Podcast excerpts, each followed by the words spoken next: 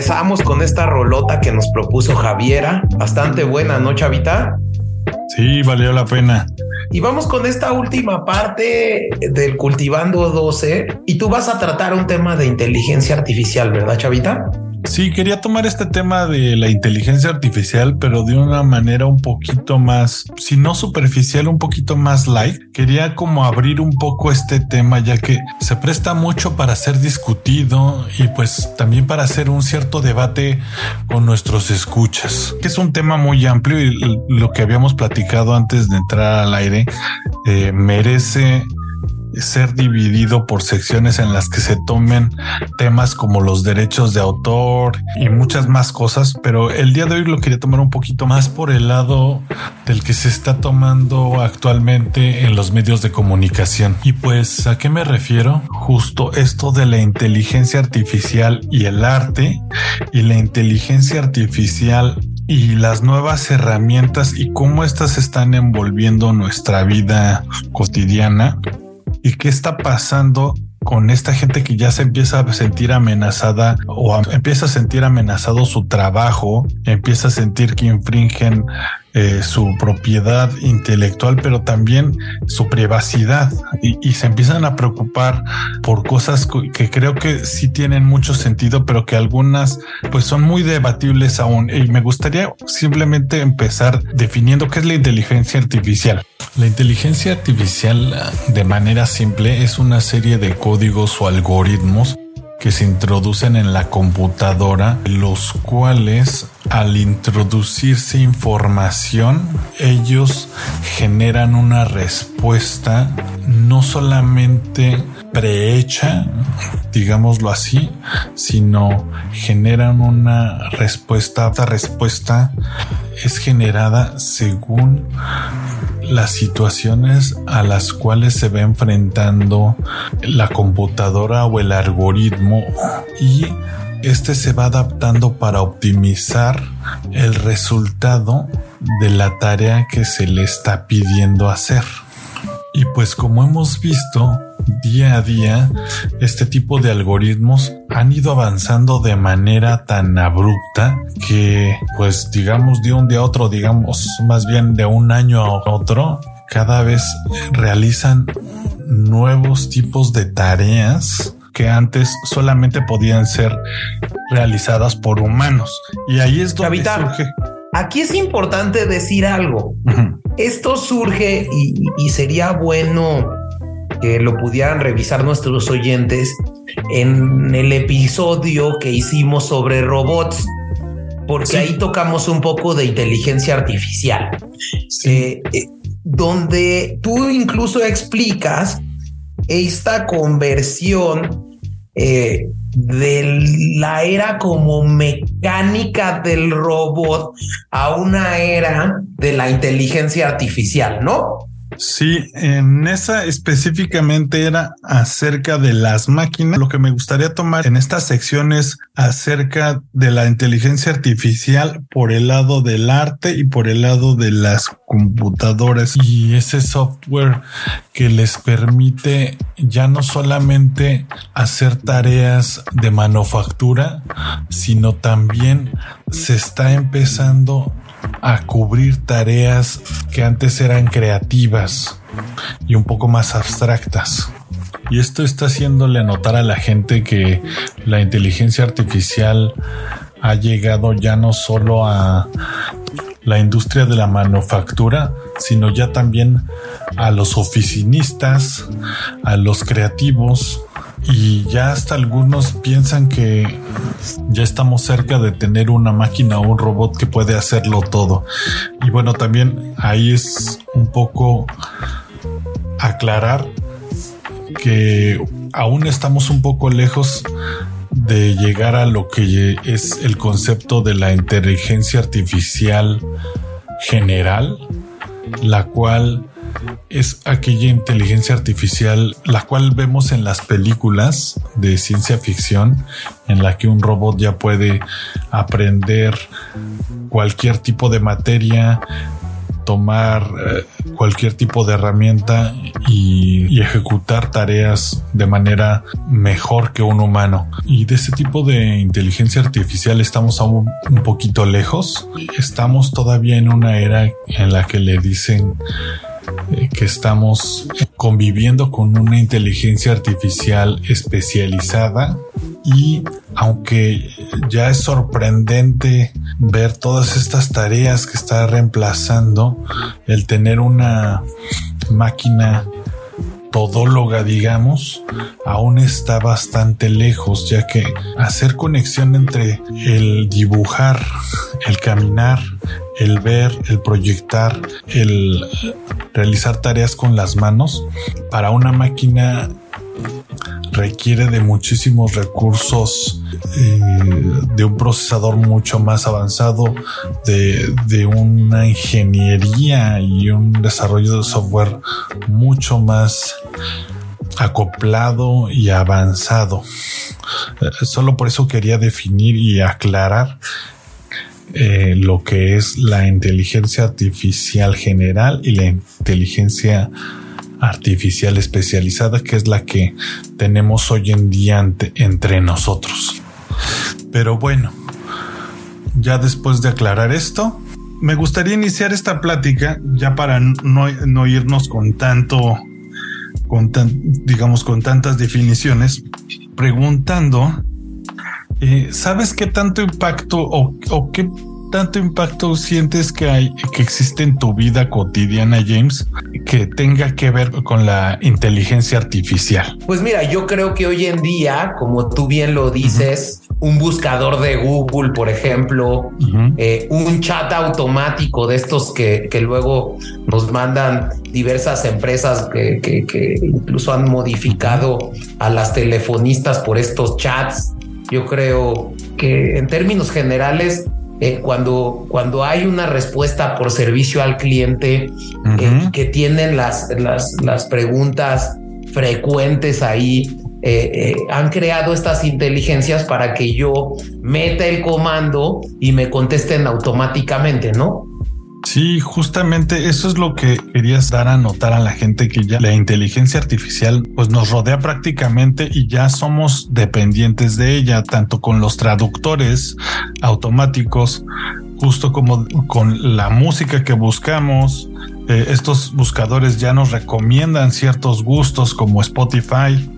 Eh, los vehículos eh, de Uber, por ejemplo, deciden a qué chofer llamar según la proximidad pero si te fijas, es justo, todavía estamos un poco en, la inteligencia artificial que está simplemente dedicada a un cierto tipo de tarea.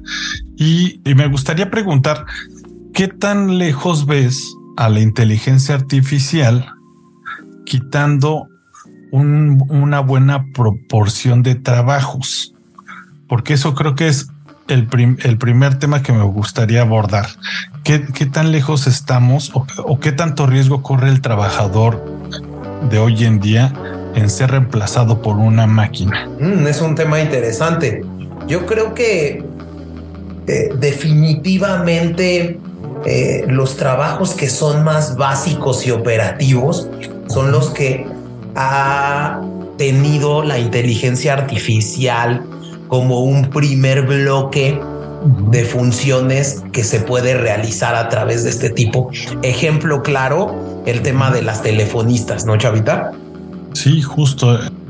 Todo lo que es la asistencia, el ensamblado, pero también hoy en día o, al los diseñadores están corriendo este riesgo. Si se dan cuenta, todas las imágenes de nuestro podcast son generadas por inteligencia artificial. Lo que antes una de estas imágenes un diseñador cobraba 20, 30 dólares por una sola imagen, pues nosotros ocupamos una suscripción de 10, 15 dólares al mes. Y allí es donde la gente se está empezando a quejar, así como artistas reconocidos, cuando se generan este tipo de imágenes y se utilizan estos llamados prompts que cuando uno genera una imagen por inteligencia artificial le describe a la máquina, eh, por ejemplo, quiero una bocina eh, negra dentro de una sala con el estilo de Van Gogh y te dibuja exactamente lo que pediste y te da un, cierto cuadro con ese estilo de pintura. ¿No, James? Esto, esto lo sacamos a colación y creo que es un tema interesante de comentar. Por todas las personas que yo tengo muchísimos amigos que eh, están eh, bajando esta app que se llama Lensa y que los pone así como Thor y como eh, con un estilo como de pintura y, bueno, van variando, van, van haciendo, digamos, tomando tu imagen con una foto que tú mandas y, y, la replican y le meten como un diseño, ¿no? Sí le dan algo un poquito más de lo que te daban los antes los, los filtros, digamos, de Instagram, ¿no? Que le daban un cierto color, pero esta vez modifican tu imagen y le dan un cierto la recrean, ¿no? Digámoslo así. Sí, como un cierto sentido virtual. Y ahí, bueno, pues aquí lo que ha pasado es que estas imágenes generadas por inteligencia artificial, pues muchas veces copian estilos de pintores acreditados, como en este caso lo que tú estás diciendo, estilo Van Gogh. Sí. Y ahí es un, creo que es el primer debate eh, o la primera pregunta que yo abriría a debate. ¿Tú piensas que utilizar el estilo de Van Gogh es un plagio, James?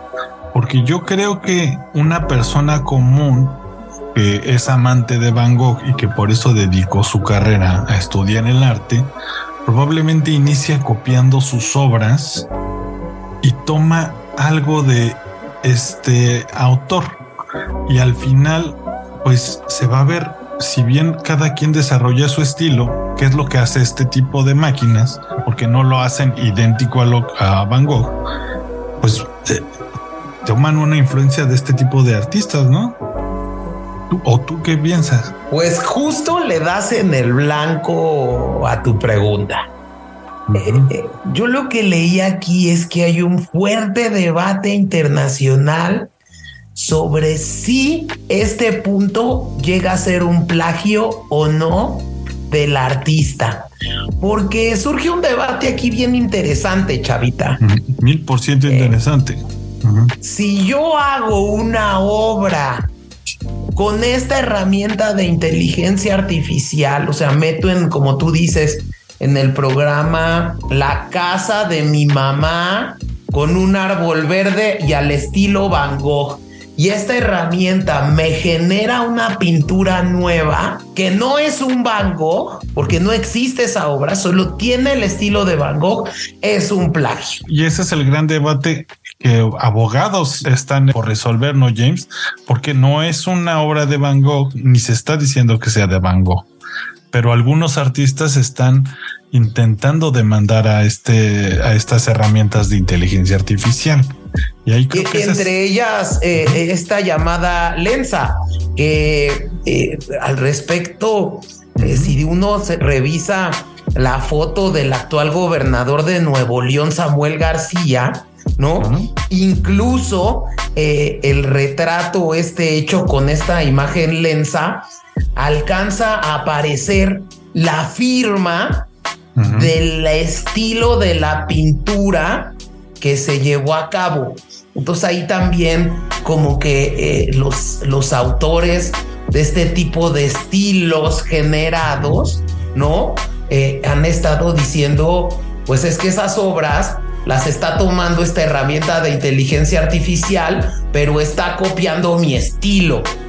Sí, totalmente. Y ahí creo que me gustaría preguntarle, y vamos a subir la, la pregunta a Spotify para el público. ¿Ustedes qué piensan de esto? Porque justo lo que abogan estas herramientas, o bueno, los autores o los creadores de estas herramientas es que un humano, así como una máquina, pues aprende a, a pintar y a dibujar basándose y conociendo pinturas de diferentes artistas y pues en algún momento te ves influenciado con ellas y pues puedes tomar a veces los brochazos de Van Gogh, pero también el, no sé, las locuras de Salvador Dalí y al final creas una obra para ti.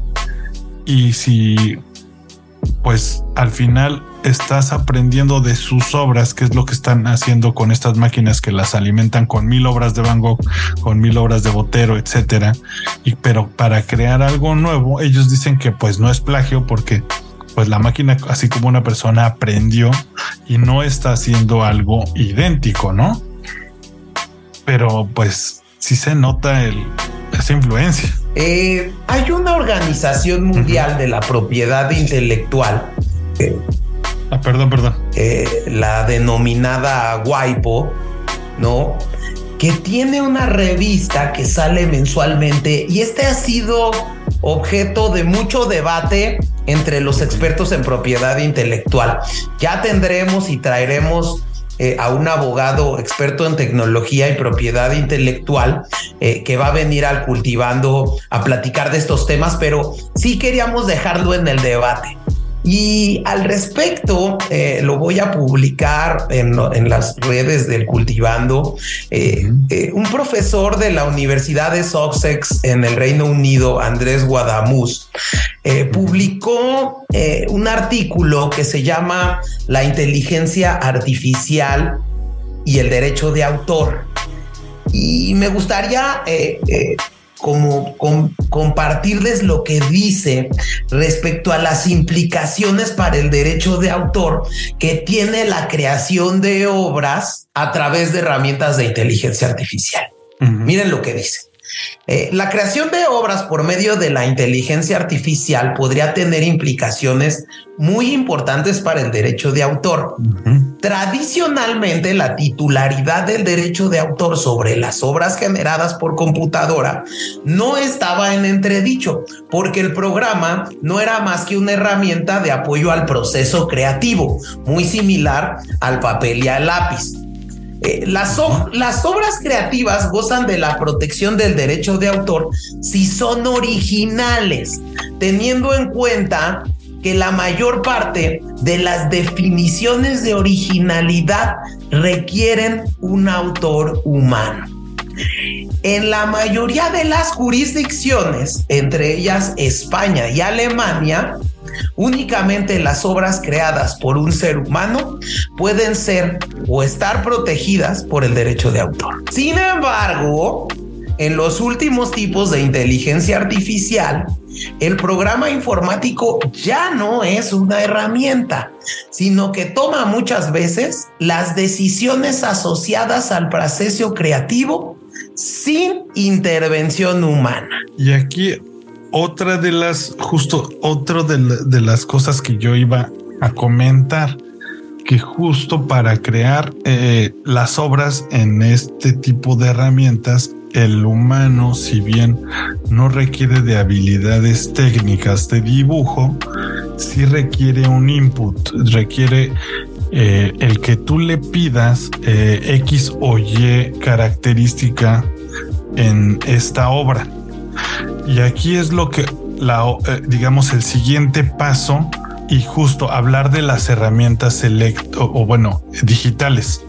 Así como inició el humano pintando a brocha y después inició la fotografía, la cual ya no interviene la mano del hombre para dibujar o para plasmar una imagen, y después llegó el Photoshop que puede modificar esta obra, ellos, la gente que apoya la inteligencia artificial dice que esta manera de introducción de texto, pues es una nueva herramienta. Y hay otros artistas que están apoyando estas herramientas ya que dicen que en su opinión, pues dicen yo tengo mi estilo y esta máquina ya lo conoce, entonces yo puedo crear obras mías y obras que necesita mi empresa en caso de que para los que son publicistas en 10 minutos. Entonces, la creatividad sigue siendo mía porque la máquina no puede generar una imagen si yo no le pido un tenis negro al estilo de Van Gogh con ciertas características eh, que lo hace en un tenis, digámoslo así. Y al final de eso es solo un dibujo, porque después este tenis se tiene que adaptar la suela para realmente eh, ser ergonómica a un pie. Tiene que conseguirse un material que, que haga posible este, e, esta producción. Entonces ahí es como algunos dicen, pues es que yo ya eh, si yo en seis meses podía sacar una línea de, zapatos o, crear 10 pinturas para exhibir en una galería, pues ahora lo hago en un día, nos está haciendo más eficientes. Eh, ¿Tú qué piensas acerca de la eficiencia? Justo eh, leía en este artículo que te digo que los expertos señalan que las obras en las que la interacción humana es mínima o inexistente las oficinas de propiedad eh, industrial y de derecho de autor de los países, pues les está dando un trato muy distinto, porque en ocasiones niegan la protección del derecho de autor respecto a obras que en particular ellos dicen que son generadas por una computadora, yo nada más puse, digamos, instrucciones mínimas, y otra dicen que otorgan los derechos de autor, pero no a quien da la instrucción, sino al creador del programa que te permite hacer eso. Eso sí es todavía muy cierto porque estas herramientas de inteligencia artificial, cuando creas una imagen, por ejemplo las de cultivando y de otras, nosotros tenemos el derecho, a, o al menos en el contrato, cuando nosotros generamos estas imágenes, podemos utilizarlas como logo y para usos comerciales limitados. Ellos a nosotros supuestamente, y, justo sería cosa de investigar más, pero en este acuerdo se, lo único que ellos te piden es que con la licencia básica no imprimas estas imágenes y las revendas. Puedes utilizarlas como logo y para distribución, pero no puedes lucrar con una impresión. Ahí también es que al final, pues sí, lo, lo, creó la otra máquina. De cierta manera hubo un involucramiento de la máquina, ¿no, James? Sí, eh, y justo el tema aquí, y este artículo que, que, me dejó bastante eh, sorprendido de las opiniones, surge en razón de que Google generó empezó a generar un programa de inteligencia artificial que escribiera artículos sobre noticias locales. Eh, y al, respecto, y este debate no es nuevo, inicia en 2016 cuando un grupo de museos e investigadores de los Países Bajos presentó un retrato titulado El nuevo Rembrandt, que era una obra de arte generada por una computadora que había analizado miles de obras de arte del artista eh, neerlandés eh, Rembrandt. Eh, y, bueno, pues en 2016, una novela breve escrita por un programa informático japonés alcanzó eh, la segunda ronda de un premio literario nacional. Y la empresa de inteligencia artificial de Google ha creado hoy en día un programa que puede generar música escuchando grabaciones. Entonces, justo este tema, ¿no? El que esta inteligencia artificial tome ciertos pedazos, estilos de distintos autores y genere esta obra, ¿no? pues hoy en día no está previsto en la legislación eh, nacional e internacional, porque yo creo que la legislación ha quedado un poco obsoleta eh, a, la realidad tecnológica que estamos viviendo. ¿Quién se iba a imaginar que ya no se iba a ocupar de personas para tantas tareas, no, James? Y justo, eh, cabe recalcarle a nuestros escuchas que eh, esta legislación que pues nosotros estamos debatiendo, pero no tenemos una verdad, sino más bien una opinión. Y, yo creo que ahí, en mi opinión, eh, creo que si lo tomas de, la, de la parte de los artistas que sí aprueban este tipo de tecnología, en mi opinión, si utilizas esta eh, herramienta para generar una imagen, pero esta imagen eh, al final la refinas, como dicen, es que este no te da un trabajo tan refinado, sino hay que te da como la materia prima para generar un producto final. Es un, es un paso más. Si realmente le das un extra, pues yo creo que ahí no estás infringiendo, pero ahí también la otra cosa, si estos artistas que se están quejando se retira su trabajo de este tipo de máquinas, pues también se van a ver opacados, ¿no? Que aquí se moriría con esta plática. Eh, no sé si recuerdas, Chavita, eh, la entrevista que le hace Jacobo Zabludovsky a Salvador Dalí, que se las vamos a dejar también.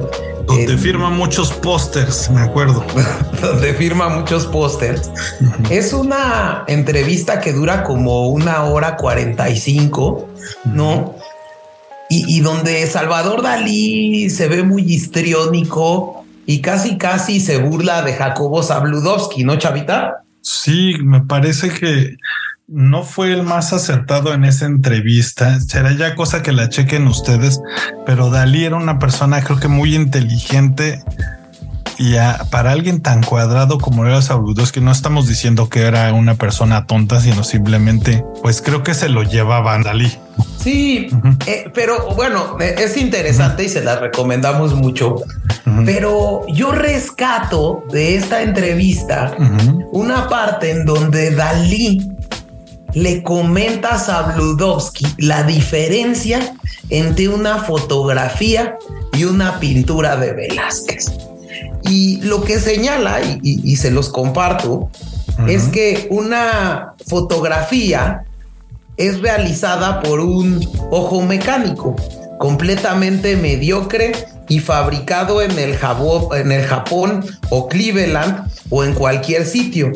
Y la diferencia que hay en una pintura es que la pintura, en cambio, está realizada a través de un ojo cuasi divino creado por Dios, que es el pintor. Entonces, eh, este tema es lo que hoy en día el avance tecnológico ha permitido que la inteligencia artificial avance a esa visión eh, eh, eh, de una generación de una nueva obra a través de la tecnología.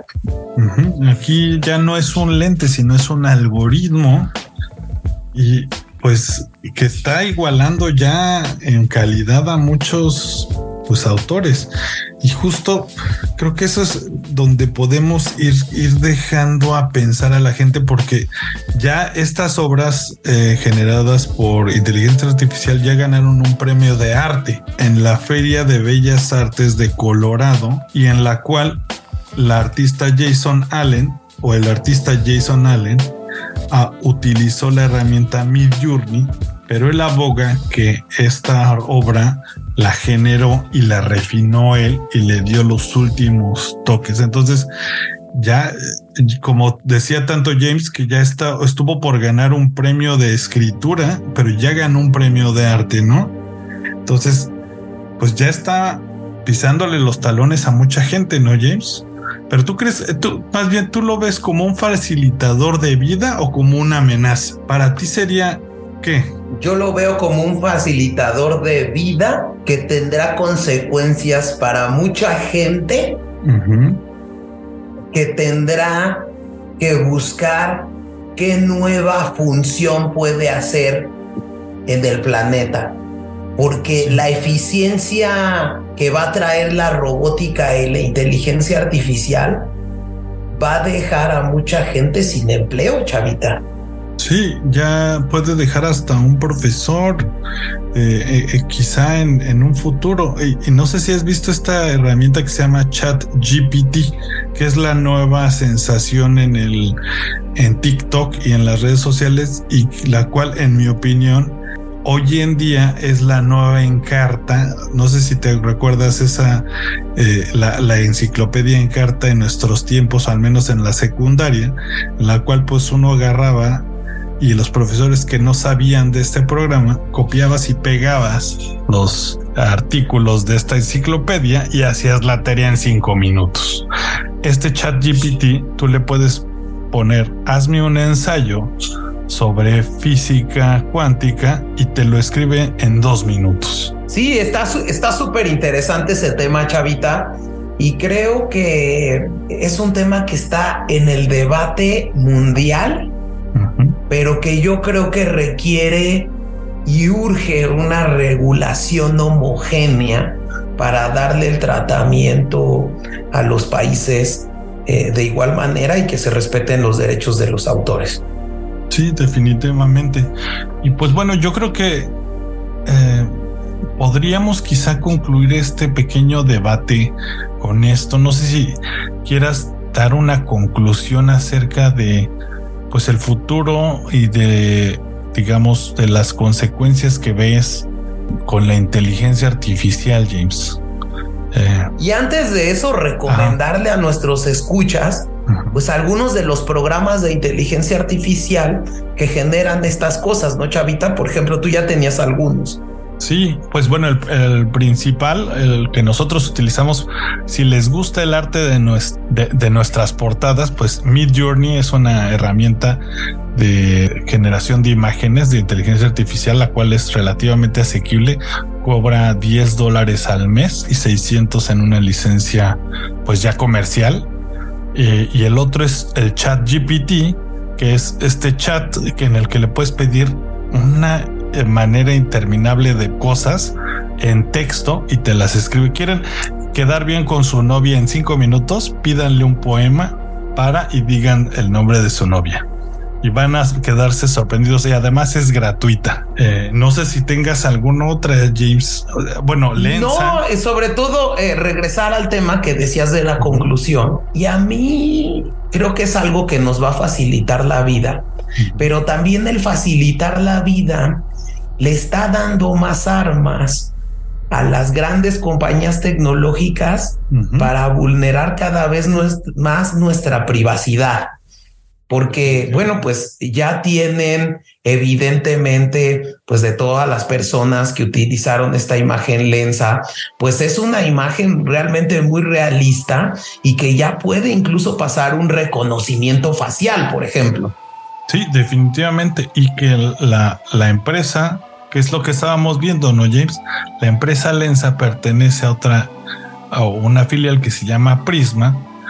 Y pues no quiero hacer como tanto debate, pero Prisma la fundó un ruso que dicen que es una empresa finlandesa, pero lo que generó un ruso, digamos. Entonces, pues ya si, si eres un poquito más este paranoico, y, que te, y que te digo que el punto de la seguridad, el hecho de que evidentemente alguien tenga pues una imagen de reconocimiento facial, eh, los gustos que tú tienes, porque todos los datos que tú le vas a poner, pues son cosas que tú quieres hacer, que son... Eh, y, entonces, ¿hasta qué punto este involucramiento puede vulnerar la seguridad de las personas? Y eso yo lo dejaría en el tintero para nuestros oyentes. Eh, ¿Algo más que quieras agregar, Chavita, o nos vamos ya con la rola de despedida? Sí, yo solamente mi, pequeña conclusión o pregunta nuevamente es, pues justo, ¿ustedes eh, qué es lo que piensan acerca de estas herramientas? O, o solamente voy a decir un pro y un contra que son los que eh, tengo más presentes en la mente. El, pro es que están democratizando o haciendo mucho más accesible la creación de cosas para mucha gente. ¿Cuándo ibas a poder tener acceso a una herramienta que te desarrolle una imagen tan clara? por 10 dólares al mes, eh, pues, cuando antes tenías que pagar a un diseñador 100 dólares eh, más el programa de 100 dólares al mes y pues eh, encarecía mucho las cosas. Entonces está ayudando a gente que quizá tenga acceso a estas herramientas y que puede crear algo sin tanto dinero. Pero por el otro lado, como dice James, eh, se le está dando ya demasiado otra vez el poder de las tecnológicas. Nos estamos haciendo cada vez más dependientes a este tipo de tecnologías y pues que y, citándote Chavita, Y citándote, Chavita, pues la venganza de los nerds otra vez. La venganza de los nerds.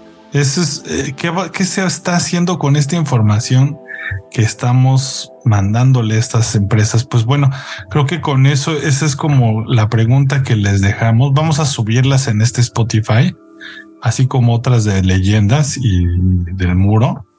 Eh, pero pues bueno, eh, vámonos entonces con una rola y pues si ya no tienes igualmente nada más que decir James, pues terminar este bloque y agradecerle a todos habernos escuchado, ¿no?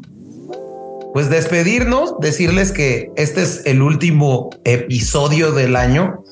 Van a venir eh, dos eh, programas especiales que vamos a meter a lo largo de las vacaciones de diciembre, de las últimas dos semanas de diciembre, que es un especial de Navidad, que va a ser eh, Navidad con Santa Claus, todo el tema de Santa Claus, lo que implica, y vamos a invitar a algunos de nuestros ideólogos que nos acompañaron en estos primeros programas del año para que estén con nosotros en un eh, en un concursillo ahí que vamos a hacer eh, eh, para otorgar los premios Cultivando 2022, ¿verdad, Chavita?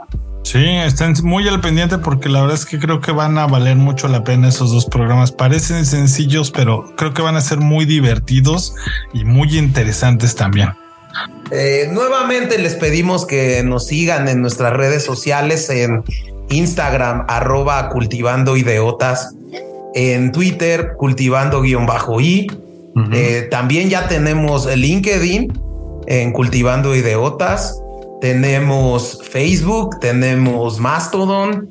Estamos en muchas plataformas. James? Es arroba cultivando ideotas, pero estamos en dos plataformas que es Spot y Newsby en Newsby. Sí, en Newsby van a ser eh, publicaciones más generales eh, eh, y vamos a generar un poquito más de opinión y debate en el spot.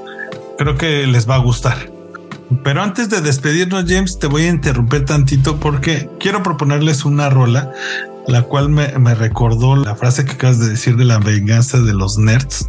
Es una rola de Van Halen que se llama Hot for the Teacher en la cual justo en los años 80 se le hacía mucho bullying a este tipo de personas como Bill Gates y que tenían este perfil eh, de ñoño, diríamos en México. Y pues bueno, esa, esa va a ser la rola con la que nos quedamos. Pues muchas gracias, nos vemos y estamos en contacto aquí en Cultivando Ideotas. Hasta luego. Muchas gracias.